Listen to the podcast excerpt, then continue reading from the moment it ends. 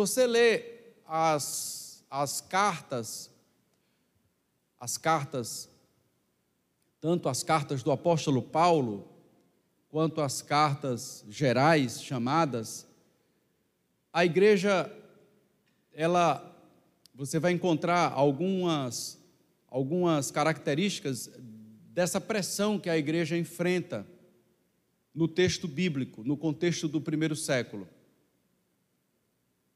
Então, por exemplo, se você pegar a, a, a igreja de Corinto, era uma igreja fragmentada, ela carregava uma pressão enorme dentro dela. A igreja dividida. Se você pegar a igreja, a carta a Colossenses, por exemplo, você vai encontrar uma igreja que está é, diante de heresias, que são os, aquele chamado protognosticismo, que é uma, uma, é, uma heresia ali, um embrião ainda do gnosticismo, que negava a divindade de Jesus, mas também você vai encontrar os, os, os judaizantes, que eram um outro problema para a igreja. Então você encontra isso na carta aos Colossenses, Paulo escreve para dizer: Jesus é suficiente, quando você folheia mais um pouquinho, você chega numa carta geral chamada de, de, de, de, de 1 Pedro, né? Você encontra a igreja diante do sofrimento no mundo, a igreja diante de perseguição no mundo, naquele, naquele momento histórico ali do primeiro século. Os romanos é, perseguindo o povo de Deus, a igreja de Cristo. Então a igreja no texto bíblico, na narrativa bíblica, ela sempre esteve diante de situações desafiadoras, situações que ela foi colocada à prova. Isso está no texto bíblico. Quando a gente olha para o livro de Apocalipse, a gente percebe que a igreja também ela está diante desse tempo difícil. A igreja está diante desse momento difícil, esse momento duro, esse momento cruel. O que é que é um momento difícil, duro e cruel? São as pressões que a igreja sofre na sociedade e as pressões que a igreja sofre dentro dela. Por exemplo, você vai olhar para, as cartas que uh, Jesus vai falar às igrejas, às sete igrejas, você pega a carta de Éfeso, a igreja está fria. O Senhor diz assim: vocês perderam o primeiro amor de vocês. Os irmãos estavam andando no automático, uma fé apática. Quando você lê a carta à igreja de Pérgamo, o Senhor diz para a igreja dele assim: Olha, eu quero dizer para vocês que vocês habitam onde está o trono de Satanás. Tu já pensou tu receber de Deus uma mensagem que tu habitas onde o Satanás habita? É uma, é, é, é uma linguagem que o, o, o a, a carta usa para falar de quê? Que a igreja está numa cidade que ela está sob absoluta oposição. Porque a ideia de Satanás, quando você lê a palavra Satanás na Bíblia, não fica pensando naquela imagem medieval de Satanás. Um bicho assim bem horroroso, com, é, é, com alguma coisa estranha assim para poder fisgar você. Não, não, não tira, tira, essa imagem. A, a, a ideia de Satanás é a ideia de oposição. É a ideia de que existia naquela cidade uma estrutura que se movimentava contra o Evangelho, contra a igreja de Deus. Quando você vai mais à frente, aí você encontra lá Filadélfia, Laodiceia, aquela história toda que vocês conhecem. Laodiceia, aquela igreja assim muito orgulhosa, muito uh, cheia de sapato alto, porque achava que tinha recurso, rica, e o Senhor diz para ela assim: Você é miserável, pobre, cego e nu. Só isso que o Senhor diz para ela. Então a igreja sempre viveu diante dessa realidade de oposição. E se você ler a história da igreja, você vai encontrar do primeiro século ao século 21. Eu e você estamos diante de um momento muito difícil. Como já foi dito e como vocês conhecem, é uma história assim louca para nós. Porque tudo que nós estamos vivendo, é, nós estamos vivendo aquilo que um dia a gente só lia no texto, aquilo que um dia a gente só lia, por exemplo, na história. Você pega a história da igreja, por, a história da igreja, por exemplo, no, no século 20, na primeira metade do século 20, tu imagina tu ser crente na Europa debaixo de duas guerras mundiais? Tu imagina tu, tu, tu, tu afirmar a tua fé em uma Europa que negava a própria existência de Deus, porque é um, uma sociedade fundamentada num racionalismo terrível e cruel, que dizia que Deus tinha morrido, que Deus não, não ah, fazia parte da realidade daquela sociedade. Aí você tem outros outras situações aí no, no, no século XX, bem próximo de, de, nós aqui, bem aqui pertinho, né? Agora nós estamos vivendo esse momento louco que nós, que nós todos estamos inseridos. Mas a gente tem aí um problema é, que Deus traz ao meu coração. A gente tem, um, a gente tem dois problemas aí. A gente está vivendo um problema louco que é coletivo, que é esse, essa, essa histeria, essa angústia coletiva, esse problema que vai do STF até a Câmara Municipal de Vereadores da cidade. E você tem um problema que é pessoal de cada um. É a luta que cada um enfrenta, é a guerra que cada um tem, que já é diferente. A guerra que eu luto, a batalha que eu estou batalhando, a, a, o adversário que eu tenho pessoal, o meu pessoal, é diferente do seu. Cada um de nós aqui não tem ninguém, a não ser que você peça para o Senhor te levar dessa atmosfera aqui, desse ambiente. Mas quem tiver neste planeta e quem tiver aqui nessa comunidade ou assistindo essa ministração pelo YouTube, meu irmão, você carrega um desafio pessoal que você precisa superar. Esse desafio pessoal você precisa superar. E como supera? Essa é a pergunta, é o do. Como eu faço? Porque eu já sei quem é, o que eu sei o que, que é. A grande questão da vida não é o que é a vida, mas é o que, como eu vivo. Não é o conceito da vida, não é as coisas que a gente é, tem diante de nós. Nós sabemos o que, que é. Por exemplo, todos nós sabemos que o pecado ele é inerente à existência humana. Sim, sim, todos nós sabemos disso. Todos nós sabemos o que é o pecado. O orgulho é um pecado. Agora, como eu lido com o orgulho? Como eu lido com a inveja? Como eu lido com a imoralidade? Como eu lido com a tentação? O grande desafio não é saber o que é tentação, é como que eu lido com isso. Como eu enfrento? Como eu vou vencer essa batalha? Nesse texto aqui, eu me encho de esperança porque quando eu olho para esse texto, ele é um texto que está dentro de um bloco que começa no capítulo 4. É a visão que João tem depois que Deus o convida para vir para um outro ambiente. Ele está no ambiente da terra, e enquanto ele está no ambiente da terra, é, ele está ali dentro daquela prisão, ele está dentro daquele lugar é, indiferente ali, é, lugar bem hostil, mas agora, o capítulo 4 inicia dizendo que, que ele é convidado, uma voz o chama para que ele venha para cá. E ele se transporta da terra para o céu, porque tem uma porta aberta no céu. E ele acessa agora um outro ambiente. Esse ambiente que ele acessa é o trono de Deus. Só isso. O trono. E esse trono ele observa várias coisas no trono. Primeiro, tem um ser sentado no trono. Segundo, tem quatro seres viventes. Terceiro, tem 24 anciãos. Quarto, o trono tem um movimento. Há um movimento no trono. Pode ler o capítulo 4 que você vai ver que tem um movimento no trono.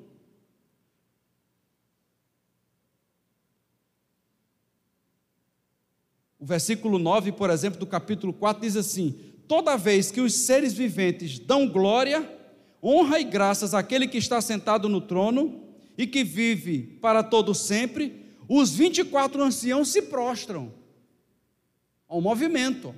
Quer dizer, toda vez que o, o, os seres viventes davam glória e honra a quem está sentado no trono, aí os 24 anciãos se prostravam. Isso é um movimento.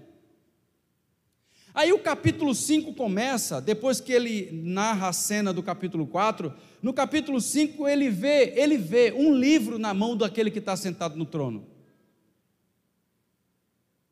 Eu poderia dizer que esse livro, ele pode ser chamado o livro do Evangelho. Olha o que acontece com esse livro. João olha e vê um livro na mão do que está sentado no trono. E João entra num desespero terrível, pastora Jane. Por quê? Ele percebe que não tem ninguém, nem no céu, nem na terra, competente, com habilidade para pegar no livro e desatar os seus selos. Aí João entra agora num desespero muito grande, ele começa a chorar. Ele começa a chorar e a se angustiar, é que o ancião toca nele e diz assim: Não chores, porque o leão da tribo de Judá, a raiz de Davi, venceu para abrir o livro. Aí ele se movimenta depois que o ancião o toca e fala isso, ele se movimenta, movimento novamente, ele se movimenta e agora ele se desliga da ideia do leão e ele vê o cordeiro, foi o texto que a gente leu. E ele vê um leão que, ele vê um cordeiro que está é, tá com a semelhança de que tivesse sido morto. É isso que o texto que a gente leu diz. É como se ele estivesse morto, mas ele está em pé, no centro, no centro do trono. E ele está cercado pelos seres viventes e pelos 24 anciãos. Os seres viventes, na narrativa do, do, do Apocalipse, aqui do capítulo 4 e 5, é uma representação da criação. A criação está ali representada pelos seres viventes. Os seres viventes estão lá ao redor. O cordeiro está no centro. O cordeiro tem chifres chifre como sinal de autoridade, de poder, de glória, de honra. Ele se aproximou e recebeu o livro da mão do que estava sentado no trono. E se você continuar em casa a leitura do texto de, de, de, de Apocalipse, porque não dá para ler aqui, nem dá para acompanhar aqui, nem dá para numa exposição eu falar sobre isso, quando ele desata os sete selos, que começa no capítulo 6, em seguida começa as sete trombetas, que em seguida dá-se lugar ao, às sete taças que é o desenvolvimento do livro de Apocalipse. Veja, sete taças é um desdobramento de sete trombetas, que é um desdobramento de sete selos, que está é, que, que, que tem a ver com o livro que estava na mão do que está sentado no trono. Aí eu pergunto para você, e você pode perguntar para mim, mas pastor, o que é esse livro? Como eu disse, o livro é o Evangelho. Que mensagem esse livro carrega? a mensagem do Evangelho. E qual é a mensagem do Evangelho? Salvação para quem abraça a fé em Jesus Cristo e condenação para quem rejeita a obra de Jesus Cristo. O Evangelho não é só a salvação. Quem foi que falou isso para você? Quem falou ensinou a, apenas pela metade. O Evangelho tem a ver com condenação também, com juízo juízo e condenação para quem rejeita, salvação para quem aceita, para quem abraça a fé em Jesus. Note que o texto vai dizer que ele vai lá e pega. E quando ele pega, ao recebê-lo, aí outro movimento, os quatro seres viventes, os 24 anciãos, prostraram-se diante de quem? Do pastor Erasmo, foi? Do pastor Sassá? do apóstolo X, do bispo Y. do vaso que viu uma revelação, não sei das quantas aí, eles vão se prostrar diante daquele que é o Cordeiro, diante daquele que venceu, diante daquele que era o único que tinha a habilidade e a competência para ser a oferta de Deus, para que nós pudéssemos ter vida e vida com abundância. E eles vão lá e aí eles, eles vão com harpa, né? Eu gosto demais disso aqui, porque harpa tem a ver com cântico. E é o que vai vir logo em seguida. Eles vão com harpa. E aí eles vão cantar. E eu gosto muito também da expressão que eles vão cantar um cântico novo. E o que que esse texto nos ensina? Eu quero destacar aqui algumas verdades que esse texto nos ensina, mas verdades bem práticas e breves. Primeiro, os versículos 6 e versículo 7 nos ensina que a igreja de Deus, o povo do Senhor, o corpo de Cristo, carrega na sua história, carrega na sua experiência a antinaturalidade. Ou para dizer de uma outra maneira, carrega a sobrenaturalidade da salvação, do livramento. Você sabia que a natureza da sua vitória, ela é toda na contramão do que é natural numa vitória? Olha o que o apóstolo Paulo diz na segunda carta aos Coríntios. Ele diz assim: Quando estou fraco, aí é que sou forte. Que isso? Que loucura é essa? Que doideira é essa? Como é que tu está fraco e tu se sente forte? Como é que explica isso, irmã Carmen?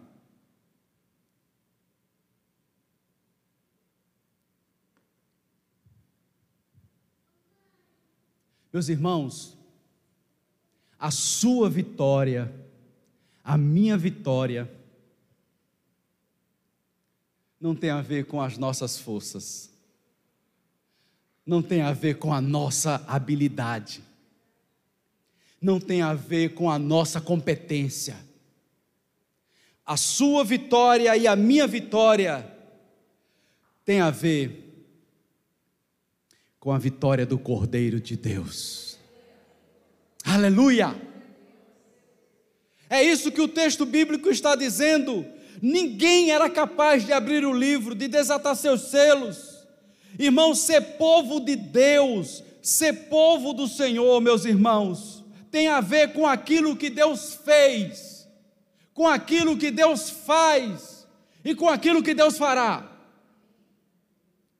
Deus fez o que, pastor, com a minha vida? Ele te arrancou do poder das trevas ele te tirou de um lamaçal de lodo, diz o salmista. Ele me tirou de um lamaçal de lodo, ele me tirou da lama, ele me tirou do pó, ele me tirou das trevas, ele me tirou de um ambiente e ele me transportou para um outro lugar.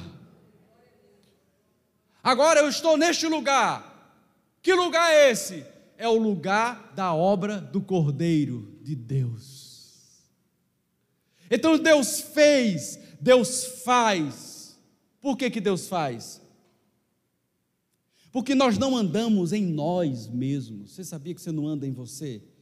Se você tem uma relação com Cristo, se você está unido ao corpo de Cristo, você não é você. Você é um alguém que transporta a marca do Cordeiro de Deus na sua vida. Então, aquilo que é da tua própria natureza, que te leva para trás, a obra do Cordeiro te leva para frente. Aquilo que é da tua própria natureza, que te leva para a incredulidade, a obra do Cordeiro te leva para a fé. Aquilo que é da tua natureza, que te leva para o desespero, a obra do Cordeiro te leva para a esperança. Percebe o movimento? É um movimento que vem nos mudando, nos transformando, nos restaurando, nos levando a uma outra dimensão, a uma outra atmosfera. É por isso que o crente tem que orar. É por isso que o crente tem que ler a Bíblia. É por isso que o crente tem que fazer loucuras, às vezes, do tipo orar por seis horas seguidos, jejuar por 24 horas, por 72 horas, por 48 horas que as pessoas olham assim e dizem assim: isso é loucura fazer isso aí. Mas, meu irmão, nós é que sabemos da nossa própria experiência o que, que nós queremos, o que, que nós buscamos, qual é a intimidade que nós queremos com Deus, para onde nós queremos ir. Para onde você quer ir, meu irmão? Para onde você quer ir, minha irmã? Lendo a Bíblia uma vez na vida, outra na morte. Abrindo a Bíblia e colocando na cabeceira da sua cama como se fosse um amuleto para trazer fluidos. A Bíblia não traz fluidos para ninguém. A Bíblia é a palavra de Deus, é a revelação de Deus. É para o crente ler, para o crente estudar, para o crente se alimentar, para o crente fazer devocional, para o crente estar tá em grupo pequeno, para o crente estar tá numa live, para o crente estar tá onde tiver gente falando do Cordeiro, aleluia, falando da obra da vitória do Cordeiro. Meu querido irmão, Deus faz Deus fez, Deus faz e Deus fará. E o que Ele fará, meu irmão, é nos unir eternamente a Ele nas mansões celestiais, naquele dia que nem eu nem você sabemos. É por isso que quando a gente anda na obra do Cordeiro, a gente anda no espaço da sobrenaturalidade. Deus faz coisas gloriosas. Viva essa intensidade do sobrenatural na sua vida. A nossa vitória não é uma vitória a partir da nossa habilidade.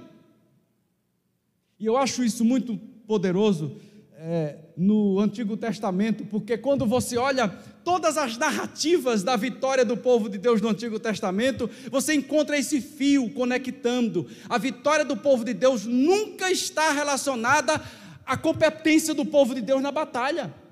E Yahvé sempre sai como aquele que é o Senhor dos exércitos para batalhar a batalha do seu povo, aleluia. Gideão diz assim: Eu vou só com 300 enfrentar os midianitas. Olha,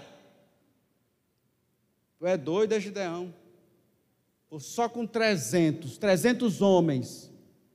Mas eu vou na força do Senhor dos exércitos, do Yahvé, daquele que venceu todas as batalhas, aleluia. Deus nesses dias, Deus nesse dia, no dia da Páscoa, nesse dia especial que eu e você estamos aqui, Deus quer trazer ao teu coração isso, meu irmão. Saia daqui com essa ideia. Você é um milagre de Deus. Você é aquele que carrega a sobrenaturalidade da sua vida. Aleluia. O evangelho de Jesus é sobrenatural. É o poder de Deus que nos leva para junto dele e que nos une a Cristo, aleluia, o Cordeiro vencedor. Mas veja comigo, como é que o Cordeiro é vencedor? Não era para ser o leão aqui na narrativa bíblica? É o Cordeiro que se apresenta como vencedor. Por que, que o Cordeiro é vencedor? Porque a vitória do Cordeiro é a vitória do sacrifício, a vitória do Cordeiro é a vitória da obediência a vitória do Cordeiro é a vitória da submissão. Deus nessa nesse dia, Deus nesse dia, Deus nesse dia, ele é poderoso na sua vida, meu irmão, poderoso na sua vida, minha irmã. Se você entrou aqui desesperada ou desesperado, se encha de esperança pela vitória do Cordeiro, aleluia. Se você entrou aqui se sentindo derrotado, erga sua cabeça e saiba que a vitória já é nossa. Irmãos, o crente é aquele que entra na batalha sabendo o resultado final da guerra. Legal isso, né? Pois é, mas nem todos entram assim. Às vezes o crente está na batalha igual os discípulos no caminho de Emaús, não consegue nem ver Jesus do lado deles. Coisa doida, né, irmãos? Jesus está do lado dos caras, conversando com eles, e eles não enxergam Jesus. Eles não veem que Jesus é Jesus. que Jesus está em corpo ressuscitado ali entre eles, e eles estão andando na contramão. Para celebrar, eles estão tristes. Era para cantar, eles estão com os lábios cerrados. Era para ter ânimo, eles estavam desanimados. Até que Jesus entra no caminho deles e começa a conversar, e a conversa de Jesus os leva a uma mesa, e a mesa os faz enxergar quem é Jesus.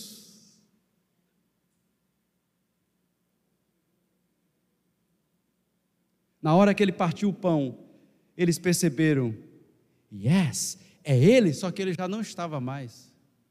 Já tinha, ó, vazado. Era só um testemunho.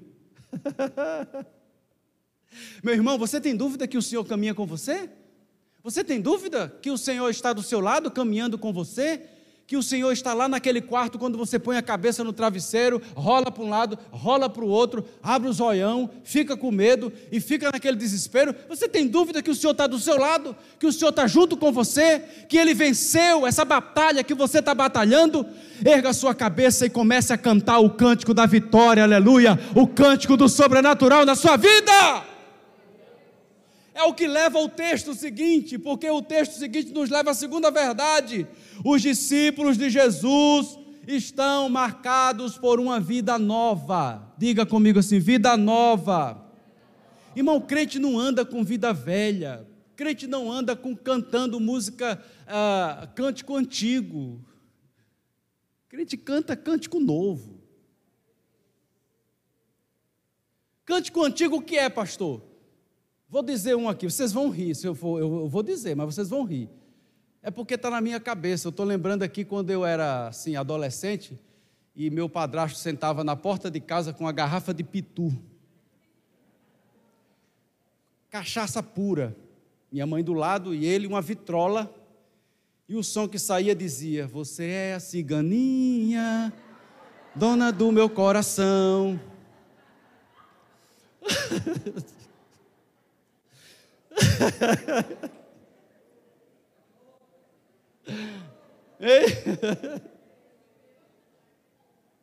Isso é cântico velho, irmão.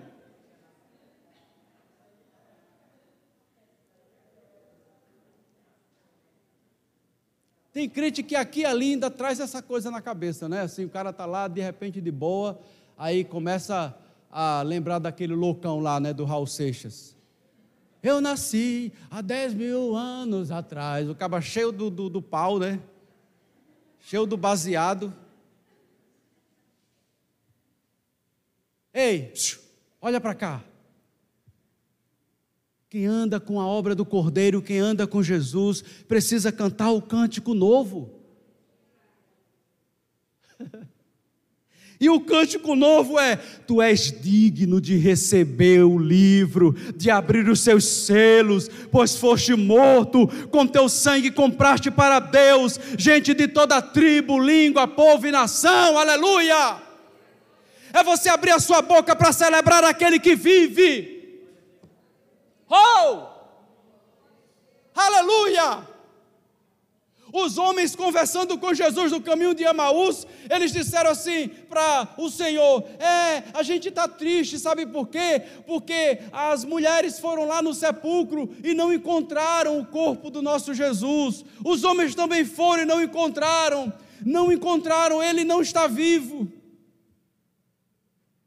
Eles estavam nessa, nesse desencontro da caminhada. Meu irmão, minha irmã, em nome de Jesus, abra seus olhos para você ver que o Senhor está vivo, Ele ressuscitou, Ele habita em nós pelo seu Espírito, porque a obra de Jesus, o Evangelho, trata justamente da vida, da morte, da ressurreição, da exaltação do nosso Rei, assentado à direita de Deus das alturas, intercedendo por por mim, intercedendo por você.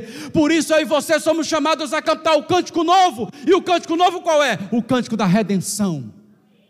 Eu e você fomos redimidos. Eu e você fomos salvos. Eu e você fomos libertos. Eu e você pertencemos ao Senhor. Aleluia. E aí o Senhor diz: Tu os criastes, eles cantando, Tu os criastes, Tu os constituíste, reis e sacerdotes para o nosso Deus, e eles reinarão sobre a terra, aleluia.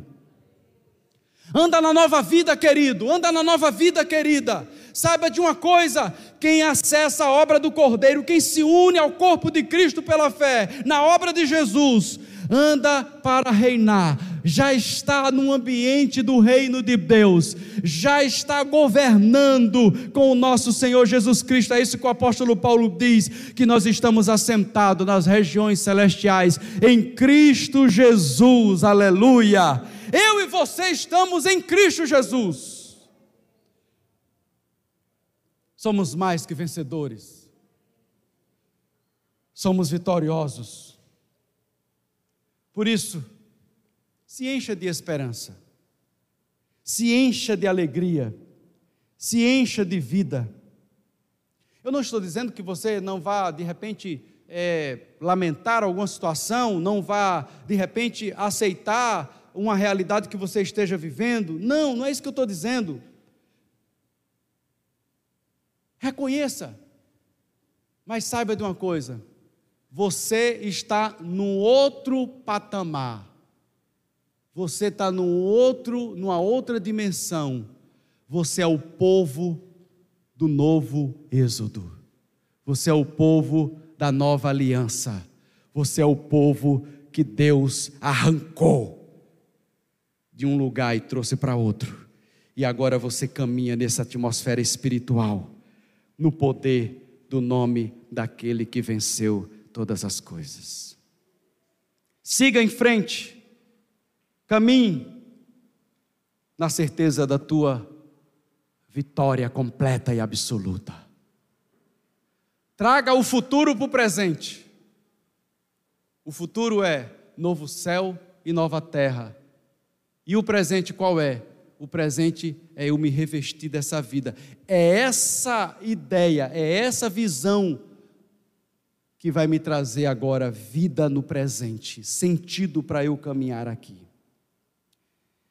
O livro de Apocalipse não é um livro apenas para a gente ficar olhando para o futuro, é um livro para a gente olhar para o presente, porque é um livro que enche a igreja de esperança.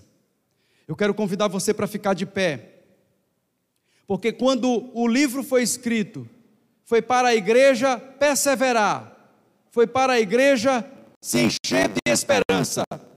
Foi para a igreja enfrentar aquele tempo difícil que eles estavam vivendo. Assim como eu e você. Nesses dias difíceis, nesses dias de trevas, nesses dias de enfrentamento, cante o cântico novo. Ande na sobrenaturalidade.